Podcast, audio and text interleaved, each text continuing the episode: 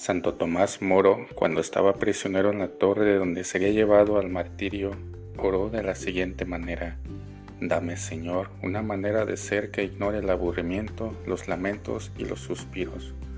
No permitas que me preocupe demasiado por esta cosa embarazosa que soy yo.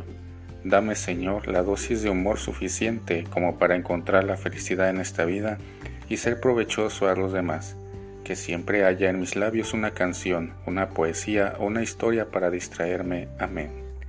El sentido del humor es un gran don de Dios. Nunca lo agradeceremos bastante. Conviene pedirlo al Señor y no olvidarse de cultivarlo. Que los disfrutes.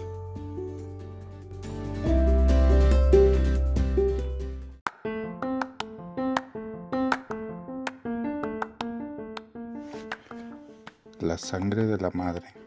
Era un muchacho, 15 años, responsable con un expediente académico extraordinario. Hablando con el sacerdote del colegio le decía, mis compañeros me llaman pelotillero, creen que estudio por hacer la pelota a los profes, pero no es verdad. ¿Y por qué estudias más que ninguno? le preguntó el cura. A usted no me importa decírselo, es que mi madre es viuda, somos los dos solos yo sé el esfuerzo y el sacrificio que a ella le supone pagarme el colegio.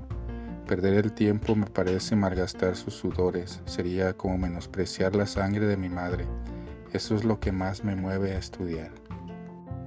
Queridos hermanos y hermanas, el sacerdote pensó al momento en el sufrimiento y sacrificio de otra madre, María al pie de la cruz donde agonizaba su hijo. Pecar, no luchar por ser fiel a Dios es malgastar su sufrimiento menospreciar la sangre de Jesús. Cuánto ha sufrido esa Madre bendita para que tú y yo podamos disfrutar de la vida divina de hijos de Dios. ¿Estoy aprovechando ese sufrimiento? Preguntémonos el día de hoy y en este mes de María.